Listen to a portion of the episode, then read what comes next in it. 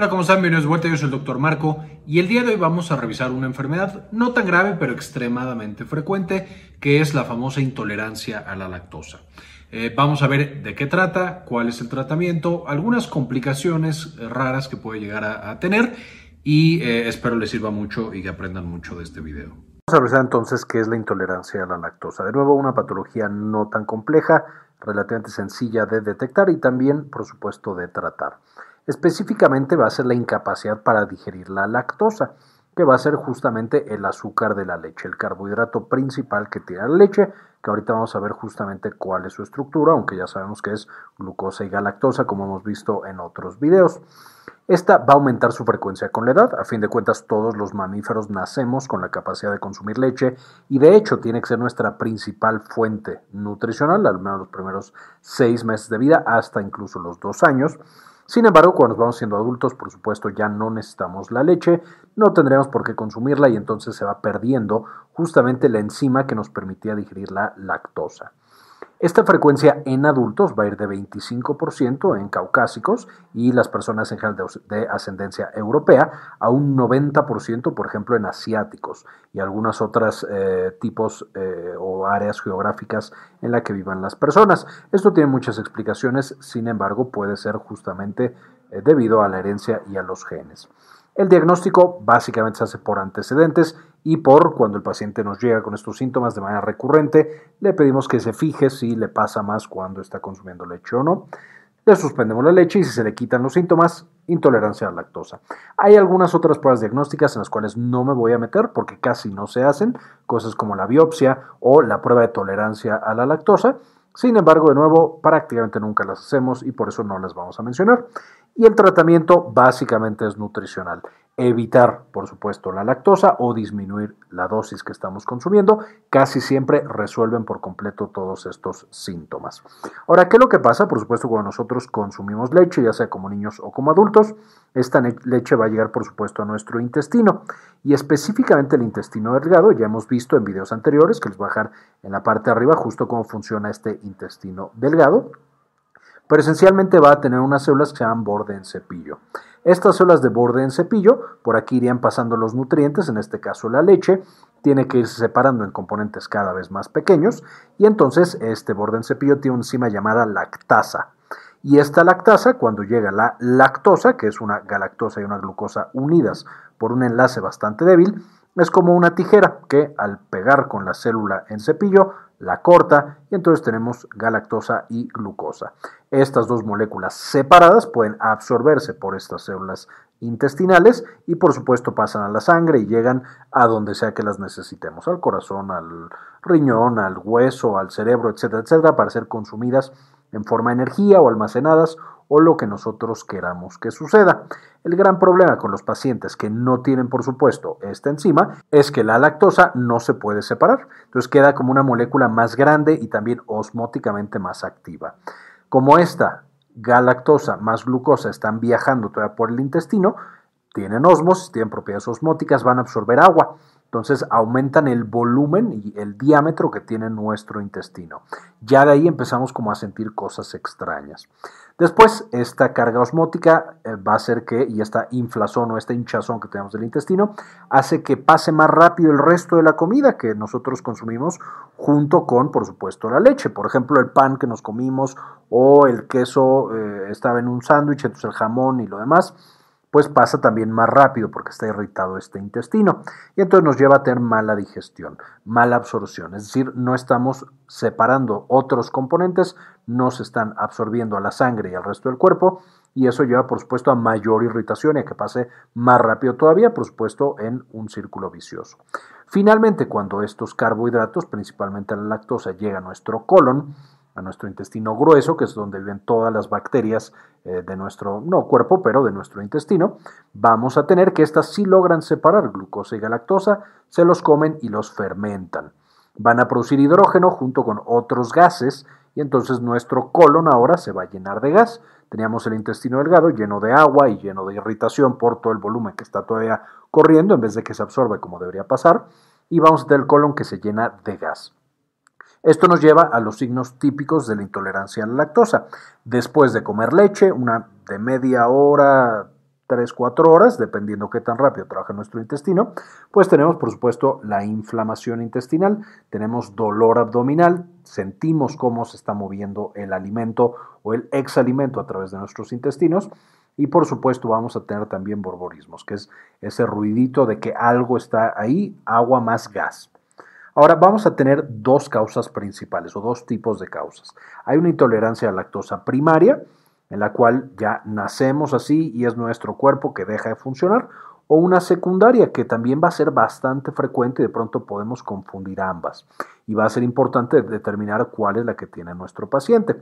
En la primaria, la más rara es la congénita, literal el paciente nace sin ninguna lactasa. Esta puede ser la forma un poco más peligrosa justamente de intolerancia a lactosa, porque significa que el bebé ni siquiera puede alimentarse con eh, leche materna. Y la mucho más frecuente simplemente deficiencia de lactasa, en la cual de niños podemos consumir sin ningún problema la leche, pero conforme nos hacemos más y más grandes, pues menos y menos lactasas intestinales nos quedan, entonces ya se nos queda ahí la lactosa acumulada, con todos los problemas de retención de agua en el intestino, producción de gas, dolor, distensión, etcétera, etcétera. Ahora, importante recordar que hay una secundaria. Podemos tener una cantidad perfecta y asombrosa de lactasa intestinal, pero cuando tenemos una gastroenteritis por lo que sea, porque comimos algo que estaba malo, eh, porque había algún parásito y entonces tenemos giardiasis o ascariasis, porque tenemos un enfermedad autoinmune con enfermedad de Crohn, porque tenemos diabetes o VIH que están afectando las células del intestino delgado, o porque nos dan quimioterapia o radioterapia, entre otras causas, eso puede lastimar justamente a las células de las microvellosidades intestinales y llevarnos a una intolerancia a la lactosa. ¿Por qué es importante diferenciarlas? Porque una persona que tiene una intolerancia, por ejemplo, por giardiasis, por una parasitosis intestinal, porque comió tacos en la calle y se llenó su intestino de parásitos, cuando nosotros tratamos esa giardiasis, podría recuperar su tolerancia a la lactosa. No pasa en todos los pacientes, hay pacientes que ya se quedan con una menor cantidad de lactasa, sin embargo muchas veces sí se puede recuperar. Y número dos, si de repente yo no soy intolerante a los 35 años, de pronto eh, debuto con intolerancia, sería interesante e importante tener si este paciente no tiene algo extra, algún tipo de parasitosis, infección o alguna otra patología específica que puede estar afectando su intestino y de nuevo que puede hacer en algunos casos, no en todos, reversible y otra vez generar tolerancia a la lactosa. ¿Cuáles van a ser los síntomas? Ya quedamos que va a ser dolor abdominal y distensión abdominal, probablemente los más frecuentes. De hecho, los pacientes de pronto pueden decir que tienen intestino irritable y que muchas cosas les caen pesadas. Y puede ser específicamente la lactosa. Y vamos a ver ahorita que no solamente la lactosa está en la leche, entonces también es importante recordar eso. Los pacientes van a tener flatulencia porque por supuesto el colon se está llenando por la fermentación de la lactosa eh, o con otro tipo de gases, metano, hidrógeno y demás. El paciente puede tener náuseas por esta distensión intestinal y borborismo, que el borborismo es justamente que empieza a sonar de nuevo frecuentemente después de que consumieron un alimento que contenía una gran cantidad de lactosa. Ahora, ¿qué es lo que tendríamos que hacer? Por supuesto, uno, descartar que tengamos alguna otra patología eh, y de nuevo parasitosis y demás que pueda estar llevando a nuestro paciente a que no tolere la leche. Ahora, por supuesto, el consumo de leche y de productos lácteos no es indispensable para la vida. Si el paciente no le gustan demasiado y demás, podemos solamente sugerirle que deje los productos lácteos o que consuma dosis bajas de lactosa. Se ha visto que incluso en personas que son intolerantes, muchos de ellos pueden tolerar dosis muy bajitas de lactosa. Menos de 12 gramos por comida, menos de 18 gramos en el día y menos de 240 mililitros, por ejemplo, de leche. Estos dos son de lactosa tal cual, entonces aquí incluimos cosas como queso, como cualquier otra cosa. Y eh, de leche, un vasito de leche o menos pueden llegar a tolerar algunos pacientes, aunque por supuesto cada cuerpo es diferente y cada cuerpo eh, necesitamos medir qué tanto tolera cada persona y cada paciente. Ahora, si nos gustan muchísimo los productos lácteos, podemos cambiar a productos deslactosados, ya sea leche deslactosada, en el cual de manera química cortan desde antes la lactosa en glucosa y galactosa. Por eso la leche deslactosada no sabe más dulce, aunque tiene la misma cantidad de azúcar. El azúcar ya está como predigerida, entonces la podemos tomar sin ningún riesgo a tener este tipo de trastornos. Podemos también cambiar a leche vegetal, que obviamente la leche vegetal no es leche, es como un agua vegetal, pero que parece leche y esa no tiene lactosa, entonces también podemos consumir ese tipo de leche sin ningún problema y podría tener algunas ventajas. Algunas de las leches vegetales tienen menos grasa, tienen algunas menos calorías, etcétera, etcétera. Entonces podría ser una transición adecuada y buena para muchos pacientes. Y otra es migrar a productos que tienen ya también lactosa digerida de manera natural. Por ejemplo, el yogurt sería el más importante, en el cual literal se produce eh, a través de ciertos procesos de fermentación y esa acidez que tiene el yogurt es porque se degradó el azúcar que tenía eh, la leche original. Y el queso, que hay quesos que tienen ya unas eh, dosis muy bajas de lactosa, entonces se pueden consumir incluso por pacientes que son intolerantes.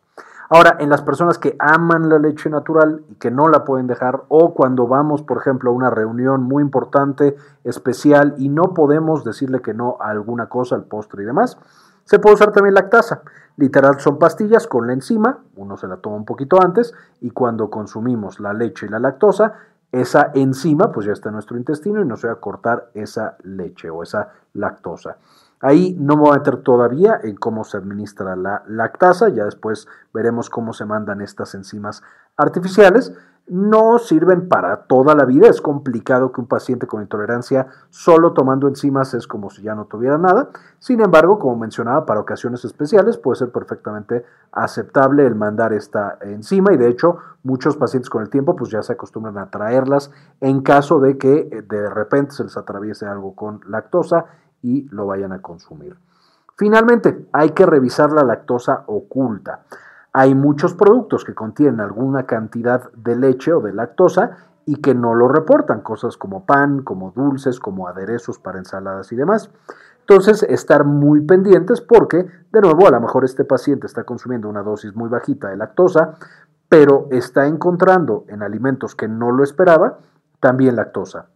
Y entonces ya estos pacientes de pronto se confunden y dicen, no, es que lo mío no es la leche, hay muchos alimentos que me caen mal, cuando realmente era que los alimentos tenían lactosa oculta. Y va a ser esta de las principales causas de intestino irritable que encontramos en la población general. Por supuesto hay otras y hay otras mucho más severas, pero esta es una bastante común y que podemos eh, buscar, preguntar y descartar de manera relativamente sencilla. Ahora, ¿cuáles son las complicaciones? Realmente no hay demasiadas complicaciones de la intolerancia a la lactosa. Alguna que se ha reportado en algunos estudios es la osteopenia. No tanto porque necesites leche para mantener los huesos, esto no es necesario. Hay otras fuentes de calcio muy buenas en otros alimentos. Sin embargo, algunos pacientes con intolerancia a la lactosa presentan menos transportadores de calcio en otros sitios. Y esto es por realmente un gen que te da ambas eh, proteínas o ambos eh, sistemas, tanto la absorción de calcio como el metabolismo de la lactosa. De nuevo, la mayoría de los pacientes realmente no van a tener complicaciones. La pongo aquí porque se ha reportado en algunos estudios eh, y de nuevo podrían encontrarlo cuando investiguen más de este tema. Sin embargo, repito una vez más, la leche no es necesaria para la salud de los huesos. No está mal tampoco consumir leche, pero no es necesaria y eh, podemos tener huesos completamente sanos en pacientes intolerantes a la lactosa que deciden no consumir leche y no consumir ningún tipo de producto lácteo. Básicamente esta es la información que quería presentarles el día de hoy. Eh, quiero, antes de irme, agradecer a las personas que han decidido apoyar al canal con una donación mensual de uno o de dos dólares. Este video en particular, agradecerle y dedicárselo al doctor Mineralín, Nadia Godoy, Aurora Martínez, doctora Susana Vidal, Raúl Santiago Rodríguez, Rosaura Murillo, Alejandro Pardo, Laila Hernández, Georgina Juan Rodríguez, Sandy Oliva, Antonio Guizar, María Eugenia, Jesús Francisco Martínez, doctora Milis, Jorge C. Beltrán, Enrique Segarra, Luis Fernando Zacarías y Carlos Luis. También les dejo las referencias para que puedan leer más acerca de intolerancia a la lactosa, cómo detectarla, cómo prevenirla y qué hacemos para vivir tranquilamente con ella y echarnos de pronto nuestro traguito de leche. Bien, esto fue todo por el video de hoy, espero les gustara, le entendieran, sepamos ya cómo prevenirla, cómo manejarla si es que fuera necesario y qué decirle a nuestros pacientes. Muchas gracias por ver este video y como siempre, ayúdenos a cambiar el mundo, compartan la información. Quería comentarles también que ya tenemos activada nuestra clínica en línea, Clínica Cares. Eh, nos pueden encontrar en clinicacares.com.mx para agendar alguna consulta. Principalmente atendemos los temas de salud de la mujer y también, por supuesto, consulta general. Si tienen alguna duda, alguna consulta, aquí en clinicacares.com.mx nos pueden encontrar.